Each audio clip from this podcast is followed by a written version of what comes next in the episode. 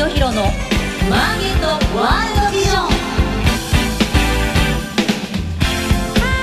おはようございます。菅下清弘です。おはようございます。アシスタントの道岡桃子です。菅下清弘のマーケットワールドビジョンは企業のトップにその事業内容や今後のビジョンをお伺いする番組です。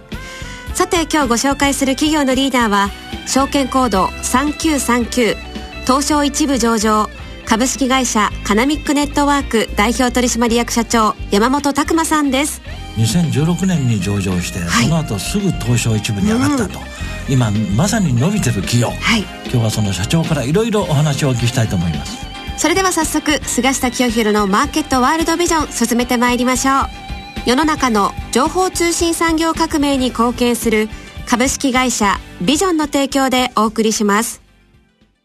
株式会社ビジョンは企業のための総合支援サイトビジョンビジネスマーケットビマケをオープンしました会社を始めたい商品を PR したい業務を拡大したいなどビジネスに関する様々なニーズ、お悩みにお答えするサイトです。セミナー情報や起業家インタビュー、お役立ち情報など盛りだくさん。今後サービス内容はさらに充実していきます。気になるあなたはカタカナのビマケで今すぐ検索。ォッチザカンパニー。ウォッチザカンパニー、事業内容、業績や今後の展望について伺っていきます。改めまして本日のゲストは、証券コード3939、東証一部上場、株式会社カナミックネットワーク代表取締役社長山本拓馬さんです。よろしくお願いします。よろしくお願いします。えー、山本社長よろしくお願いします。よろしくお願いします。うん、コード番号は3939って覚えやすいですね。そうですね。ありがとうございます。ねえーなんと2016年上場でしたか、ね、あそうですね。2016年に東証マザーズに上場しておりまして、ね、2018年に東証一部に上場しました。ねまたその速度も速いじゃないですか。東証一部に上がるね、はい、相当内容のいい会社だと思うんですが、はい、まずはその事業内容。それからお話しいただけますでしょうか。あそうしました。はい。我々はですね、はい、自治体や医師会、まあ、介護サービス事業者向け、まあ、社会保障分野に特化した、まあ、クラウドサービスを提供している会社でございます。はい、主にも地域全体のまあ、自治体様や医師会様などに導入をいたしまして、その地域に暮らしていらっしゃる患者様、要介護者様の、えー、情報を共有するというですね、もう地域全体、ドミナントで導入するような仕組みというものがまずございまして、我々はそれを2階と呼んでるんですけれども、地域全体の2階を導入して、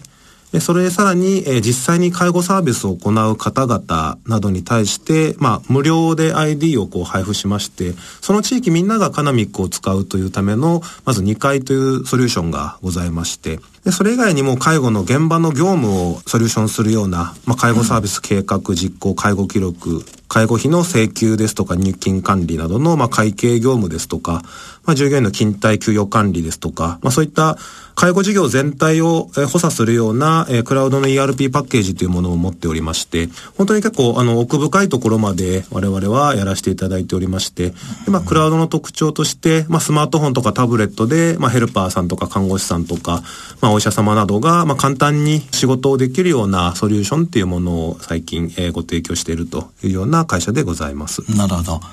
えー、まあ、あの、そうするとですね、えー、いろんな病院ですとか、そういうところでお世話になっておられる、うん、まあ、患者さん、あるいは介護が必要な方々、そういうことの方々に対するサービスを提供する組織に、いろんな情報を流してるってこんな感じですか？そうですね。えー、えー、まあ、簡単に言いますと、はい、えー、患者様要介護者の方々は、病院に行ったら病院で問診票を書いて、うん、クリニックに行ったらクリニックで問診票を書いて、で、ええ、これが要介護状態、高齢期になると、もういろんな病院、介護施設、在宅介護サービス、デイサービス、いろいろ使うんですね。うん、で、それぞれに同じ質問をされて、それぞれに答えて、で、専門職同士は、今日あったこと、昨日あったことを共有できない環境なんですね。なるほど。なぜならば、別の法人なので。そうですね。ええ。つまり入れ替わり立ち替わりいろんな方がサービスをするのに、実は情報共有ができていない。まあ、電話するか郵送するかファックスするかで実は医療介護業界は情報共有しておりまして、それをつなげるシステムっていうのがカナミックの仕組みになっておりまして、患者さんごと要介護者様ごとに患者の部屋みたいな形でクラウド上にありまして、はい、まあ今 PHR、パーソナルヘルスレコードっていう、その個人ごとの情報管理するっていうものがあるんですけれども、はいはい、それを多職種で共有できるっていう、まあちょっと我々が特許を持ってる技術がありまして、それをまあ実現したクラウドサービスというものがすごくまあユニークな仕組みとして、もう地域全体の病院の先生、クリニックの先生、まあ、在宅医療の先生、介護サービス、まあケアマネージャー看護師さんたちが、はいまあ、昨日あったこと、今日あったことをリアルタイムで共有しながら一緒にお仕事をできるっていうシステムを我々が提供しております。いや、これすごいサービスですね。はい、ありがとうございます。えー、これ聞けばすごい情報だと思いますけれども、はい、こういうデータはもともとどうしてそう集まったんですか？患者さんってみんな不特定じゃないですか、世の中いっぱい。はいまあ、我々はその医療機関、まあ、自治体、歯科医、まあ、介護サービスやってらっしゃる事業者様に、まあ、B2B として、あの、ご提供する、まあ、クラウドサービスになっておりまして、そこに皆さん、医療職、介護職が担当していらっしゃる患者、要介護者様のデータを管理して、まあ、普段の医療介護サービスを行うっていう形になっておりまして。なるほどね。これは、すごい便利ですね。便利だし、参入障壁高いですね。他のちょっと企業は真似できないんじゃないかな。そうですね。特許を持ってるっていうところも大きな強みでもございますし、えーえーまあ、我々一番メインはやっぱ介護領域の要介護状態になった方々っていうのが我々の一番メインの領域で、そこに医療がやはり関わってきますので、そういった領域に特化して強いっていうところがあるんですけれども、そうですね。で、やっぱりこの介護関係のソフトっていうのはですね、実は結構参入障壁が高くて、だと思います。そうですね。3年に1回介護保険の法改正、2年に1回医療保険の法改正なので、ほぼこう作り直しみたいなことが発生するんですね。ですので2000年頃はもう250社ぐらい介護ソフトベンダーってあったんですけど、今も100社を切るぐらいまで減ってきてまして。え、そんな少なかったんですか？そうですね。介護業界はもう3.8兆円から10兆円までこの20年で伸びてきた業界なんですけど、介護ソフトベンダーはまあ3分の1近くまで実は減って、勝ち組負け組というか、まあ、かなり集約されてきて、あまり新規参入もなく、まあちょっと非常にニッチなんですけど、市場規模も大きくて、かつまあちょっと難しい業界というところが、我々がお仕事させていただいている業界でそうですね。いやもう今日ね、社長のお話があってすぐ思ったでしょ。うん、これ築き上げるのにすごいやっぱりノウハウと、時間がかかるじゃないですか。そうですね。えー、こちら私が東京大学の研究員として、えー、あの、千葉県柏市で柏モデルっていうものを、日本のその、まあ、地域包括ケアっていうんですけど、地域全体で医療介護サービスをみんな包括的にケアするものの、えー、まあ、日本のモデルを2011年頃から、震災の頃から実はやってまして、はいで、その取り組みが、やはりあの、認められてきて、まあ、地域包括ケアは2015年ぐらいに介護保険の法改正で法律にもなりまして、もう日本全国が柏みたいな、あの、包括的にケアすることをやるっていう法律もできてきまして、まあ、そういうところから、まあ、今、全国で800地域ぐらいがもうカナミックを使ってくださっているというところで、まあ、かなりシェアを実は取っているという状況にしております。やっぱりこの業界では、その要介護の方々の情報を共有して、クラウドサービスしているという分野では、御社がマーケットシェアトップですかこの地域包括ケアの領域では我々がトップだと。うん、そうでしょうね。はい、で、この非常に、まあ、社会的ニーズも高いじゃないですか。そうですね。ビジネスはね。で、これを創業したのが、社長ですか？あ創業者は私の父親の現会長の山本会長が創業者でございまして。なるほど。で、それをさらに社長がまあ拡大そうですね。したと。私が2005年にカナミックに合流しまして、ええ、それまではあの、私2000年に社会人なんですけど、ええ、まあ、富士通でエンジニアをあ、そうなんですか。やってまして。私まだ社長はもともとのお医者さんかなと思って。いえいえいえ、私はお医者様ではないんですけれども、2000, 2000年に、まあ、富士通でインターネットエンジニアをやって、本当インターネット黎明期にかなりたくさんのインターネットサービスを作ってきまして、はいはい2005年からカナミックに合流して、うん、まあ、2014年に社長交代で私が社長になりましてなるほど。で、まあ、16年マザーズ18年東証一部と、まあ、やってきたという形でございます、これね今分かりました。医療の膨大なデータ一番大事な能力何かというと、はい、IT 化？はい、クラウドでしょ、うん、富士通ってまさにそういうところにおられるわけです。ね。そうですね。そこについては私はすごい、えー、自分は知見があると思います、ですね。そうですね。これはやっぱりね今のビジネスはどんな分野どんなビジネスも、今すべて一番重要なのはデータ管理ですよね。あそうですね。おっしゃる通りだと思います。えこれ医療に限らず。はい。入れ替わり立ち替わりいろんな方がサービスするときに、まあ薬の重複あのがあったりとか、今は特にあのジェネリックとかも出てきてるので、いろいろな名前の薬が出てるんですけれども、ねはい、実は同じような効能のものを、はい別々の科から頂いていたり、えそれを看護師ヘルパーがまあ服薬の補助をしてたりするときに、はい症状が出てしまったり、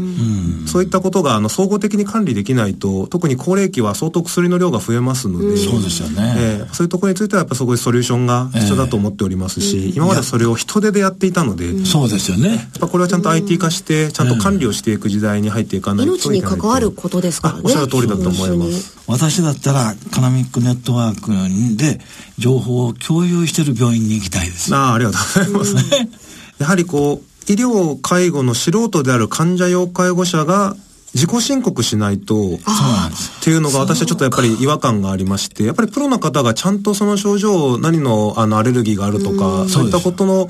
記録を見て、ちゃんとやってくださった方が安心だと思いますので、やっぱりこう自己申告型っていうのをやはり変えたいっていうところは正直ございます。いや、自己申告型はリスクありますよ、うん、そうですね、うん、正確に自己申告できるとは限らないです、そうですね。おっしゃる通りですね。えー、今そうすると、まあ全国の病院っていうと膨大な量だと思うんですが、うん、そうですね。カナミックネットワークのこのクラウドサービスを受けられる病院っていうのは、マーケットシェア的に何パーセントぐらい今になってるんですか？まあ非常に実は数が多いというところが、あの、ポイントでして、て、まあ、我々は今2万3000事業所ぐらいにシステムを収めさせていただいてるんですけれども、えー、まあ、あの介護系とかでいうとやっぱり36万事業所ぐらい実はあの日本全国にありましてとてつもなく多いんですね、えー、でまあシェアでいうとまあ6%ぐらいしか実は全国では取れておりませんで、ま、やっぱまだまだあの実は多いというところとちょっと最近日本社会が忘れがちなんだけど先ほどお話ししたように3.8兆円がまあ10兆円まで成長しているというところではい、でこれがまた2025年に16兆、2040年28兆っていう試算が国が出しておりまして。うん、すごい膨大なね。そうですね。なので我々がどんどんどんどん導入を増やしていっても、うん、実はそれよりも早いペースでニーズが増えていきますんで、実は母数の N 数の方が実は増えてっておりまして。病院とか介護施設の方がどんどん増えて特に介護ですね。介護、ね、介護は爆発的にもやっぱり増えてきておりますので。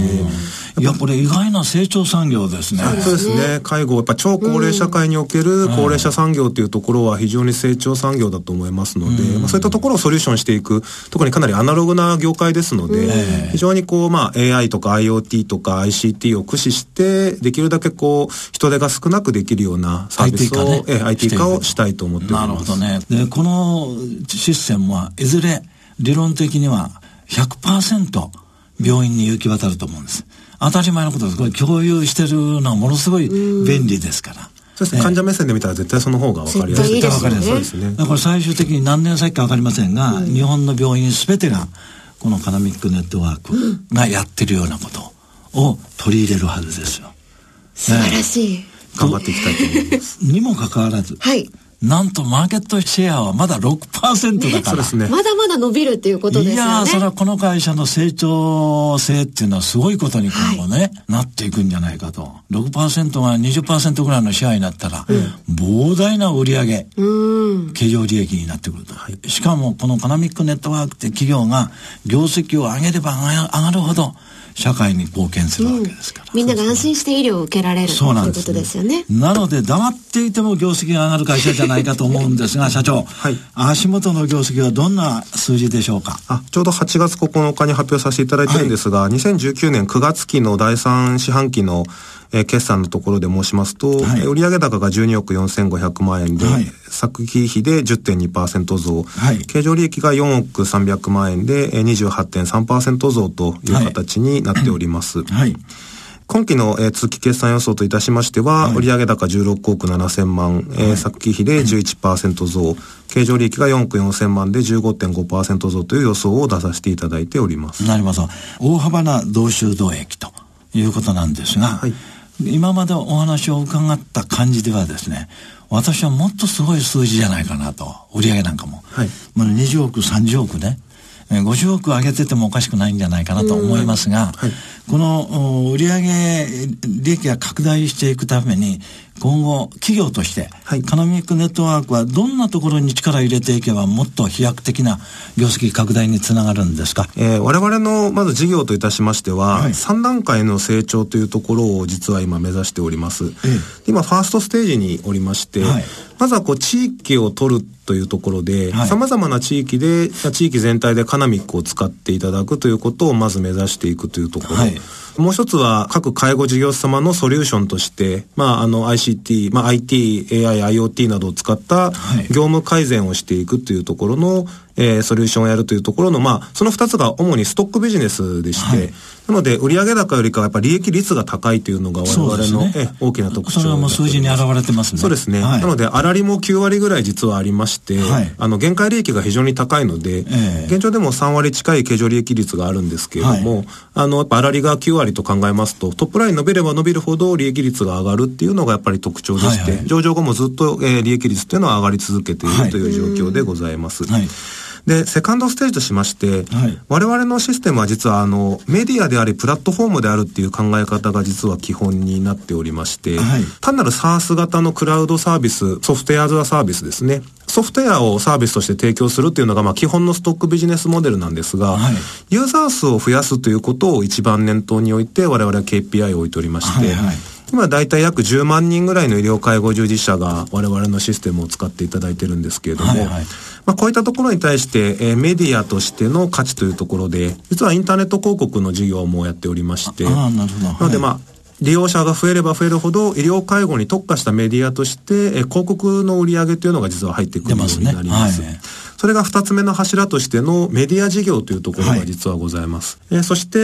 ー、サードステージといたしましては、はい、まずこのユーザー数や、えー、たくさんいらっしゃる医療介護従事者、医療介護法人に対して、えー、様々なプラットフォーム化されたものに対してサービスをつけていこうと考えております。はい、えー、現在でもですね、多言語化されたシステムとか IoT、AI のシステムというところでお客様に提供したりですとか、はい、えー、決済関係の、えー、事業というところで付け加えたりですとか、まあ、インターネット購買ですとか、まあ、公的資金制度、はい、あとは人材とか施設、用品、車両などのシェアリングエコノミーとかですね、はい、まあ、そういったシステム、フィンテック、シェアリングエコノミーなどの様々なサービスをくっつけていくことで、実は介護業界の困りごとは全部カナミックを使えば解決するっていうことを実は目指しておりまして、ね、そうするとまあ全体的に客単価がまた上がっていきますので、その3つのステージをきちんと上げていくというところで、えー、実際業績にも寄与していけると思っておりますし、まあどんどんどんどんそういう形で、まあ売上高も上げて、はい、えー、原価利益が高いところで利益率を出していくということが実現できるんではないかと考えております。なるほどね。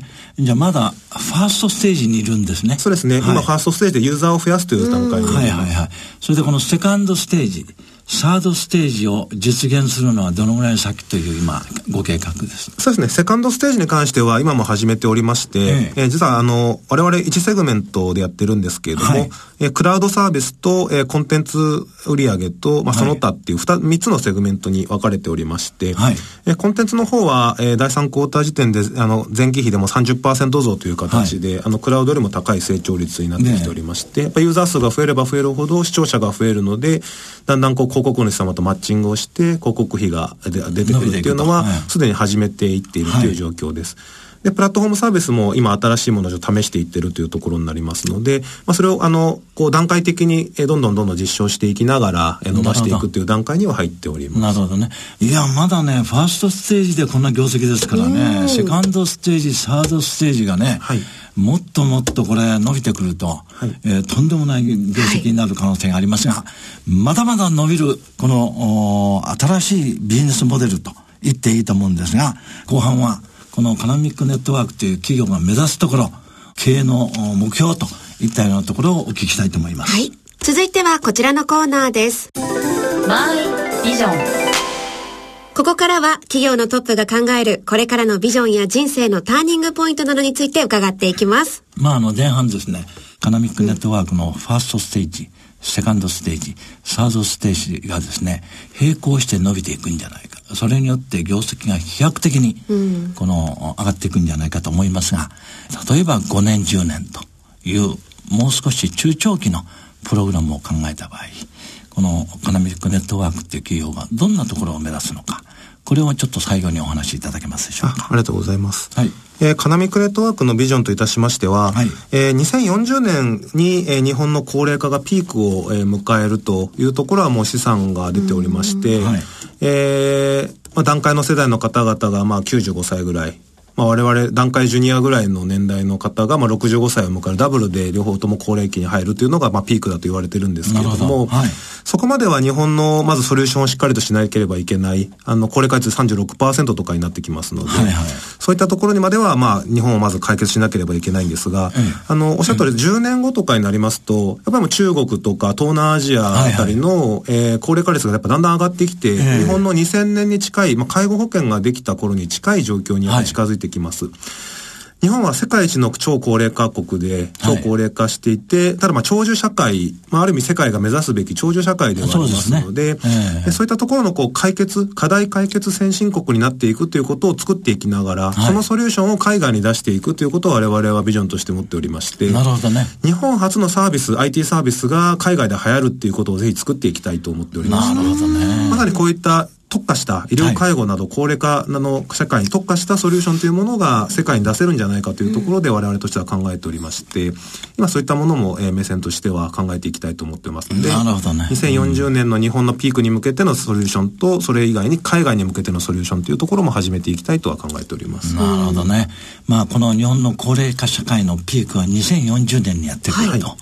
でそれまでにこの高齢化社会に対応するためのさまざまなノウハウはね、はい、日本では蓄積されると、はい、そのノウハウの一つがカナミックネットワークの、このクラウドサービスによる、い、いろんなこの共有サービスの提供と、い、うことなんですが、これは日本だけじゃなくて、もうすぐ中国の問題でもあります。そうですね。ええ、でまあアジアだけでないと思いますが、はい、えー、比較的先進国は全て高齢化現象が、おっしゃる通りですね出てきてますから、はい、その世界に向けてね、えー、日本が新しいサービスを提供する、はい、その先頭ランナーがですね、エカナミックネットワークだと。そこを目指すと。そこを目指しております。こういうことですね。はい。素晴らしいですね。はい。えー、いずれ5年、10年後にはですね、カナミックネットワークって会社がグローバルにも有名な、はい。ね、アジアのどの地域に行ってもカネカナミックネットワークのクラウドサービスで、うん、えー、要介護の方、あるいは患者の方々が情報を共有して、うん、えー、まあ、最適のサービスを受けるようになる。はい。そんなところですね、社長。そうですね、それを目指しておりますし、はい、やっぱり日本初のサービスが世界で流行るということにチャレンジをしたいというふうには思っております。なるほどね。まあね、今のお話をお聞きしただけで、3年後、5年後、うん、特に2040年にはね、はい、グローバルのね、アジアのトップ企業の一つになってるんじゃないかと。思いますので、ぜひ今後のご活躍を大いに期待しております。頑張ります。今日はありがとうございました。ありがとうございました。本日のゲストは、証券コード3939、東証一部上場株式会社カナミックネットワーク代表取締役社長山本拓馬さんでした。ありがとうございました。東証一部上場、証券コード9416ビジョンは二刀流で成長を続けています。一つは業界シェアトップクラスを誇る海外用 Wi-Fi ルーターレンタルサービスグローバル Wi-Fi。訪日外国人向け忍者 Wi-Fi も好評です。もう一つは情報通信サービス。スタートアップから成長フェーズに合わせた規模やニーズに応じ、企業向け通信 IT インフラサービスを提供します。株式会社ビジョンは世の中の情報通信産業革命に貢献します。